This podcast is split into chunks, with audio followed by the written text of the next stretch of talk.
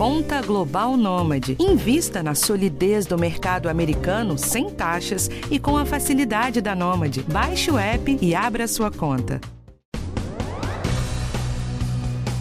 Giovanni Quintela Bezerra é o nome do médico anestesista que deixou o país inteiro estarrecido essa semana. Ele foi preso em flagrante pelo estupro de uma mulher durante uma cesariana em um hospital em São João de Meriti, na Baixada Fluminense, Rio de Janeiro.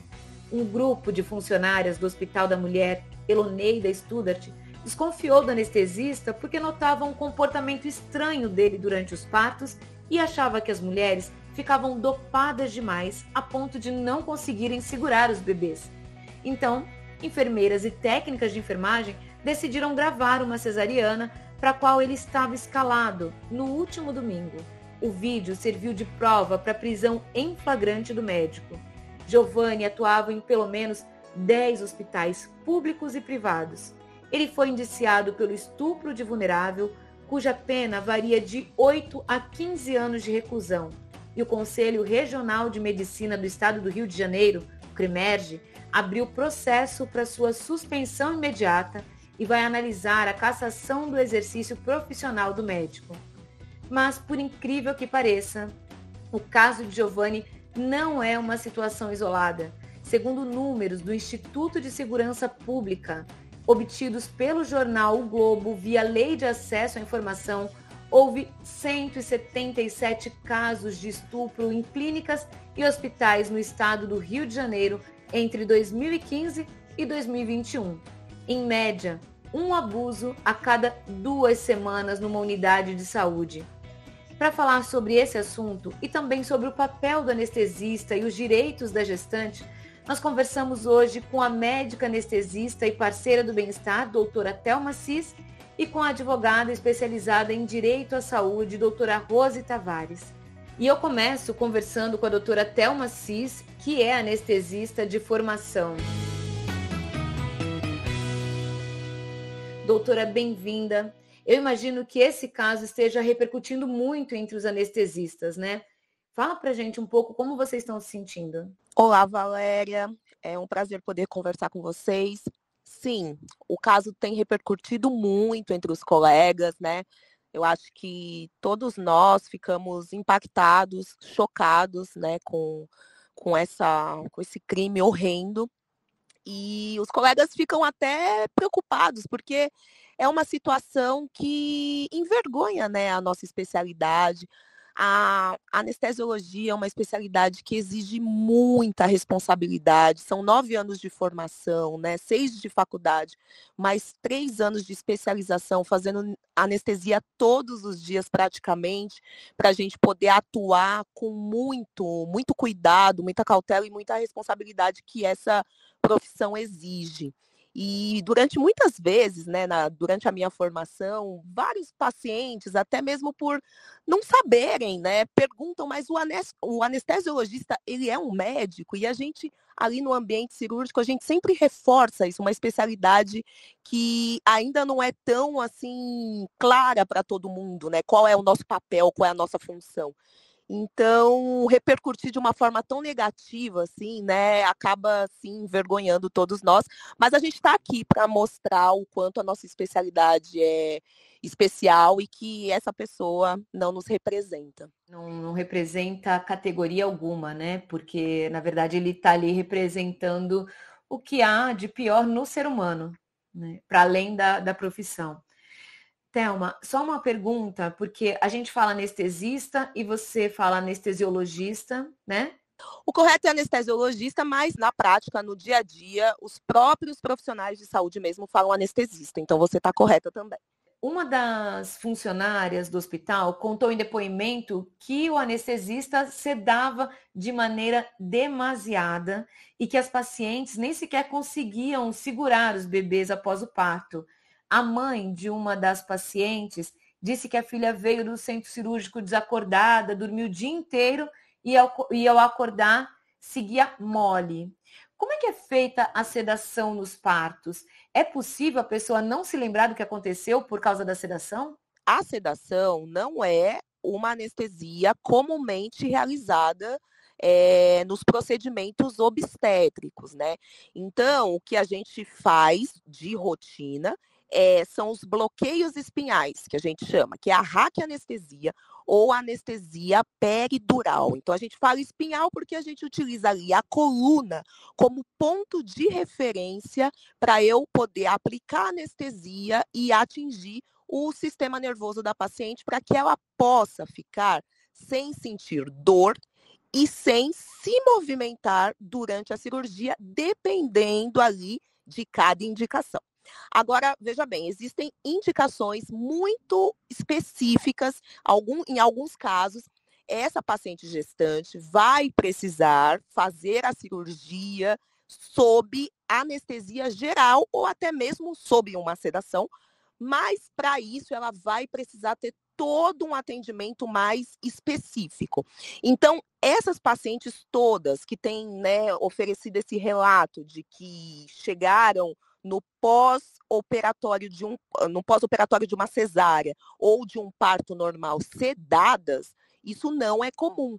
Até mesmo porque os anestésicos que a gente utiliza, eles podem né, interferir nesse período de pós-operatório imediato para o bebê, né? A mãe vai amamentar o bebê, então esse anestésico ele pode ali ser eliminado através do leite. Então, se eu fizer um anestésico antes do parto, uma anestesia geral, uma sedação muito profunda, né, isso pode atingir também o bebê que não nasceu ainda.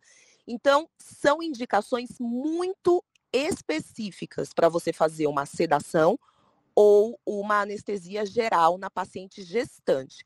Isso porque a gestante tem o que a gente chama de alterações fisiológicas da gestação. São fisiológicas porque são normais, são esperadas, mas o corpo da gestante ele sofre uma série de alterações para poder receber aquele bebezinho que vai nascer. Isso durante os nove meses da gestação. E para nós, anestesistas, o que a gente mais se preocupa com o nosso paciente, entre vários fatores, é a via aérea. E a via aérea da, da minha gestante, quando anestesio, ela precisa estar protegida. E proteção de via aérea significa eu não permitir que essa paciente broncoaspire, caso ela vomite. Então, a gente considera que a paciente gestante, ela tem um estômago cheio, que a gente fala. Por quê? Porque é uma alteração fisiológica da gestação o tempo de esvaziamento do estômago ser maior. Então, se eu comer um pão agora, e se uma gestante comer um pão, provavelmente eu que não sou gestante, o meu organismo ele vai fazer a digestão desse pão mais rápido do que uma gestante.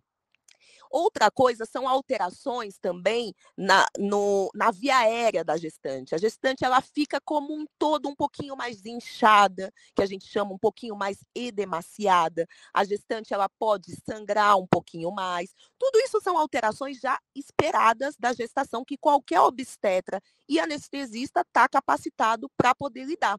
Mas veja bem, diante desta situação, se eu cedo essa paciente sem indicação precisa, eu estou, inclusive, expondo essa paciente ao risco de vomitar.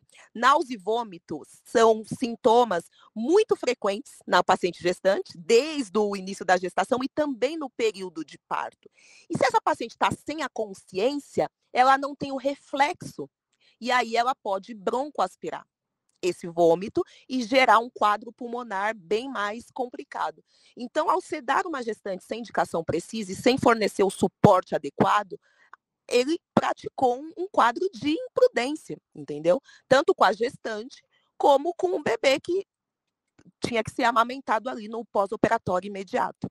É, você está trazendo uma série de complicações que podem acontecer no organismo, na vida de uma mulher que está no momento extremamente delicado da gestação, a hora do parto, por conta de uma imprudência cometida para praticar um crime, porque já é uma sedação proposital. E isso tudo que você está trazendo são é, situações que podem acontecer com a mulher, mas você também falou do risco para o bebê.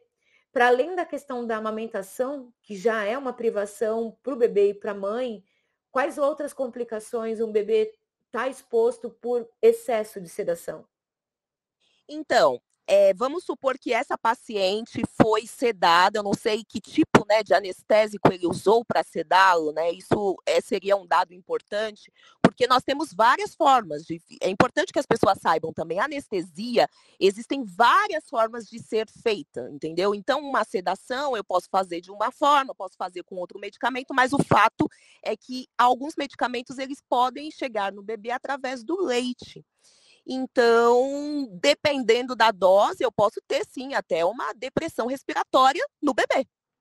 Eu não sei o que ele fez no, no de medicamento, entendeu? Então, é, o nosso organismo, quando ele recebe o anestésico, ele tem, a gente chama de meia-vida, que seria a eliminação.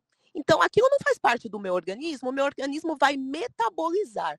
Então, esse anestésico, ele vai ser distribuído para vários, vários locais do nosso organismo, vai, alguns anestésicos passam pelo fígado, outros vão ser eliminados através do xixi e outros vão sim atingir o leite materno.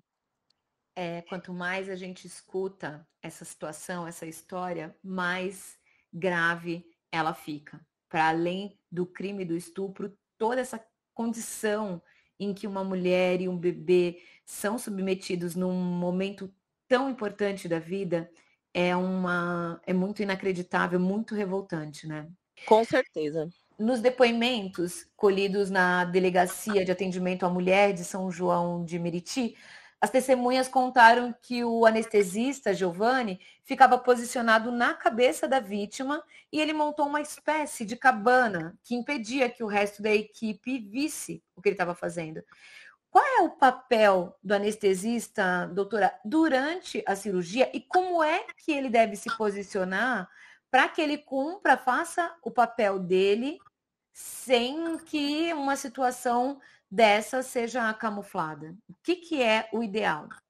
O anestesista, ele tem uma atuação durante o que a gente chama de período perioperatório. Então, não é só durante a cirurgia. Isso se dá início antes, quando eu tenho o meu primeiro contato com a paciente, onde eu vou fazer a avaliação pré-anestésica. É o primeiro relacionamento médico-paciente que eu vou ter ali. Eu vou questionar aquela paciente, a expectativa dela, se está com medo, se não está. Vou ter aquele primeiro contato, vou levantar quais possíveis fatores de risco, se essa paciente tem ou não, é, se, alguma, se ela tem alguma doença prévia. E isso tudo são é, parâmetros que vão me guiar para a anestesia que eu vou realizar naquela paciente, que isso é totalmente individual.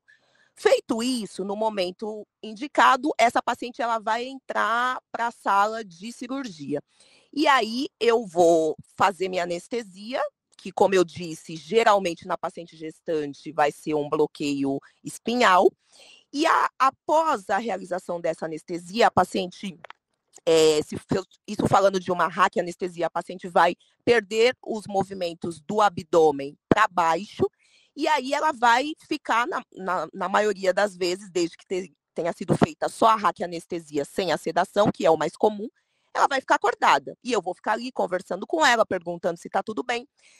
Só que a gente tem que lembrar que o centro cirúrgico é um ambiente estéreo, ou seja, tudo tem que estar tá o mais livre de contaminantes possível.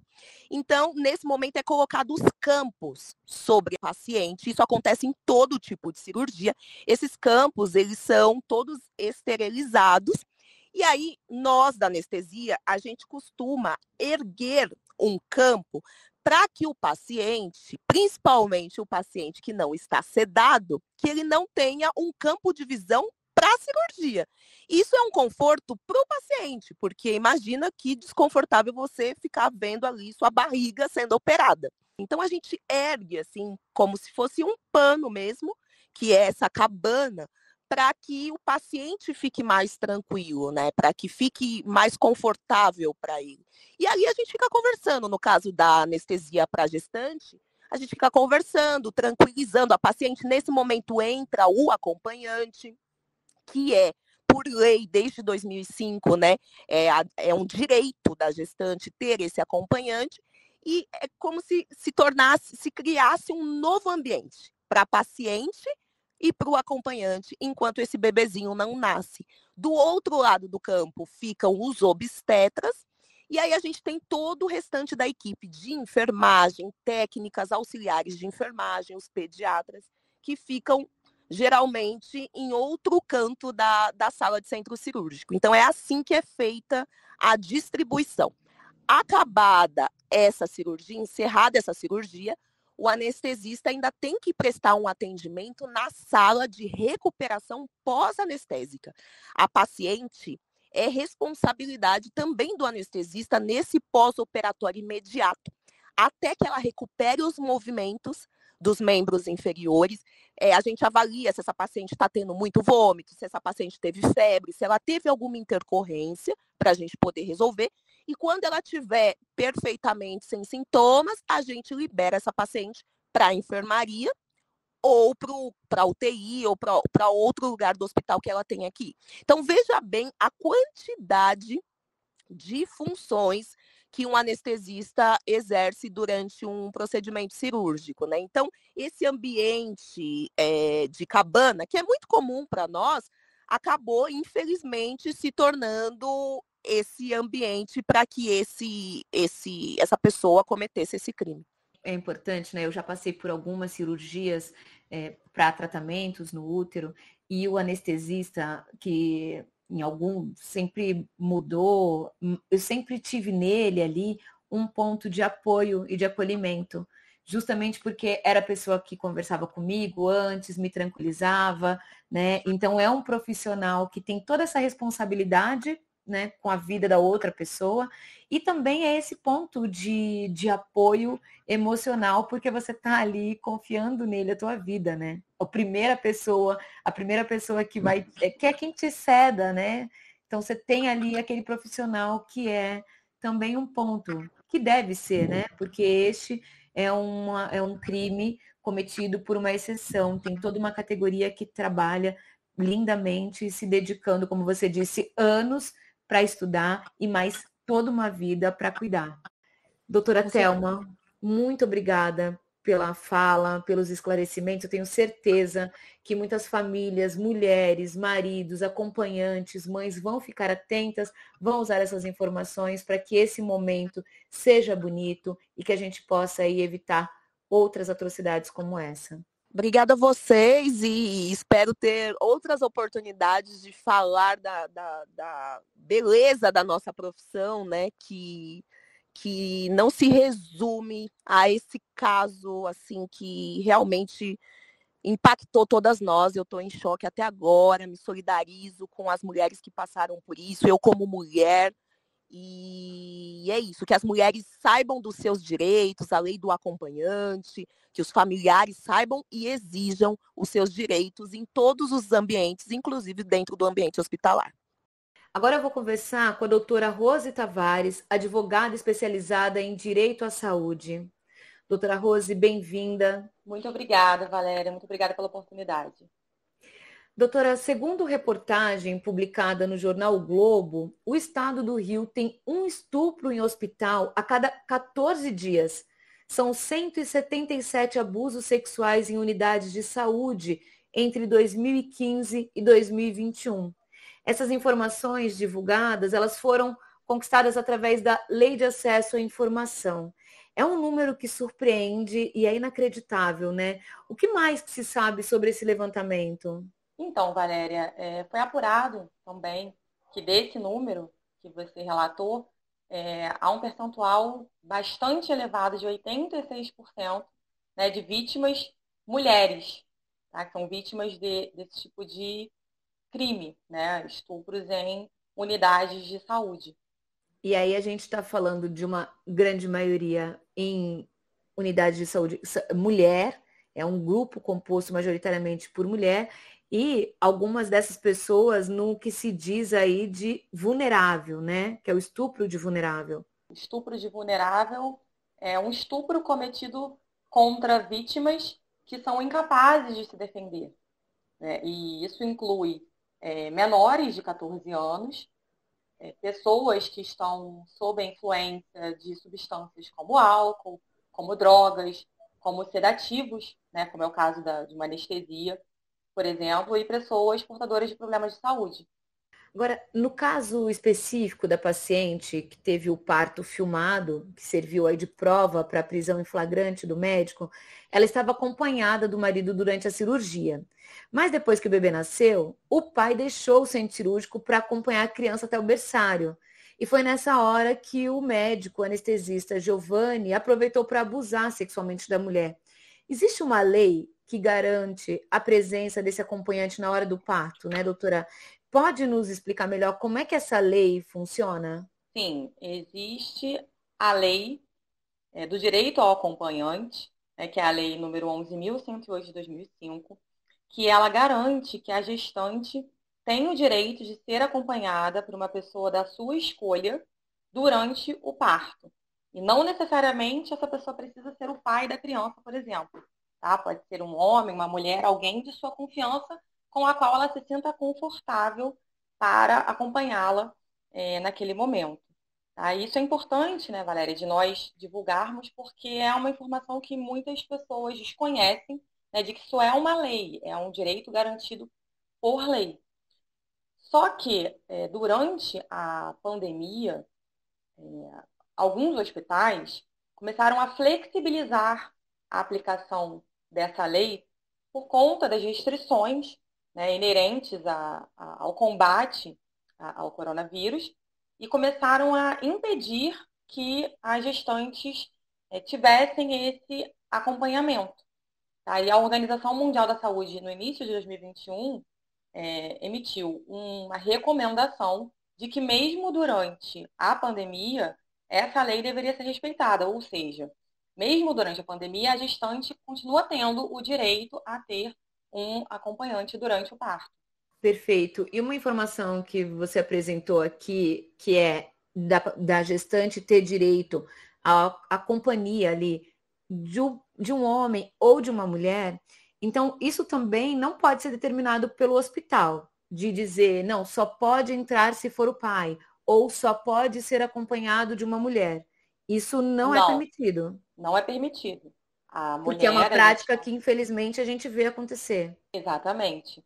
É, mas, pela lei, a gestante ela pode escolher qualquer pessoa de sua confiança. Não precisa necessariamente ser o pai, em que pese, na prática, isso acabar ocorrendo.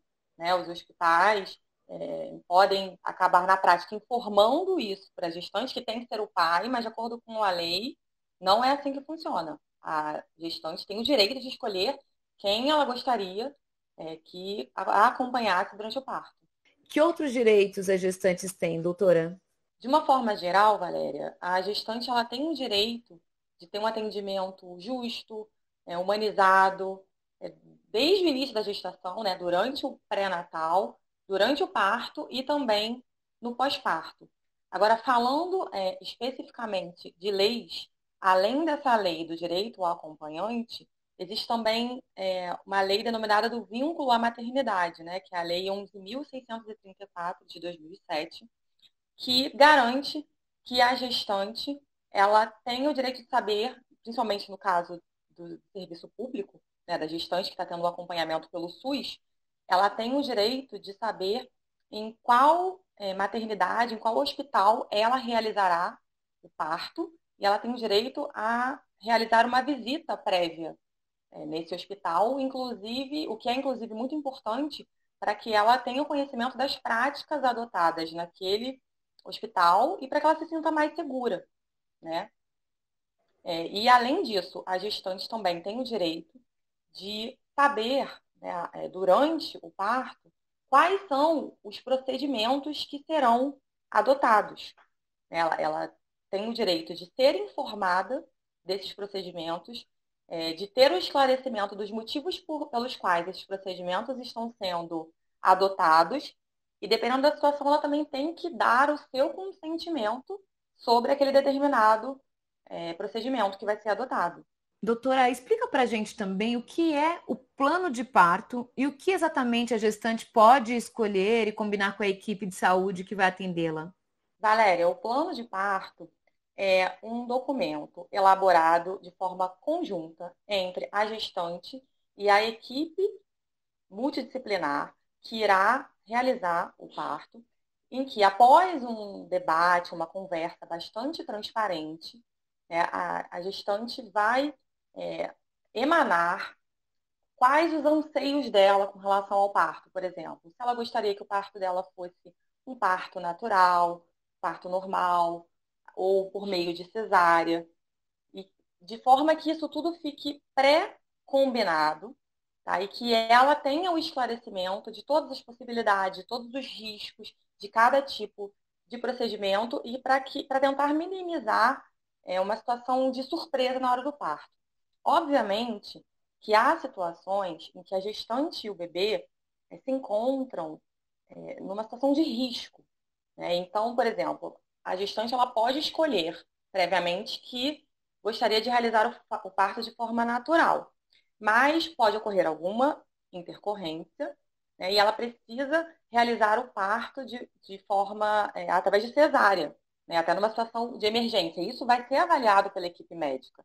Né? Então, muitas vezes, é, isso, a, a escolha da, da gestante inicial, que seria de um parto natural, não vai poder ser respeitada é, porque a equipe médica chegou à conclusão que para salvar a vida da gestante e do bebê, é, a cesárea era, é o melhor caminho. Tá? Essa seria uma situação é, em que é, esse plano de parto ele não vai ser totalmente respeitado. Agora, é, se houver condições, tanto da gestante quanto do bebê, de fazer, de realizar um parto de forma natural e a equipe médica não cumprir aquela vontade, isso sim pode se caracterizar até como uma maneira de violência obstétrica. Quando uma gestante sofre uma violência obstétrica ou qualquer paciente que sofre algum tipo de violência dentro de um hospital ou de uma clínica, o que, que essa pessoa deve fazer? Primeiramente, ela pode fazer uma denúncia diretamente no hospital onde ocorreu o parto. Ela pode também procurar as secretarias de saúde, né, seja municipal, seja estadual, se o hospital for municipal ou estadual, para realizar essa denúncia. Ela pode fazer também uma denúncia junto aos conselhos de classe, né, o Conselho Regional de Medicina, por exemplo, o Conselho de Enfermagem, e ela também pode é, ligar para o 180, que é a Central de Atendimento à Mulher, e para o 136, que é o Disque Saúde, para poder realizar essa denúncia, né, explicando o que aconteceu, quais são, quais foram os profissionais é, envolvidos, tá? Para poder tentar né, combater esse tipo de, de, de. Perfeito. Eu tenho certeza que essas informações vão ajudar muitas pessoas, mulheres, homens, todas as pessoas que dependem do sistema de saúde, público ou privado, né? Porque todos nós precisamos. É importante que a gente saiba o que é nosso direito. Obrigada, doutora Rose, pelas informações. Eu que agradeço, Valéria, estou sempre à disposição. Esse foi mais um episódio do podcast Bem-Estar, com direção e roteiro de Karina Dorigo, assistência de direção e gravação de André Ladeira, edição Guilherme Matucci e apresentação minha, Valéria Almeida. Foi um prazer, tenho certeza de que essas informações vão ajudar muita gente.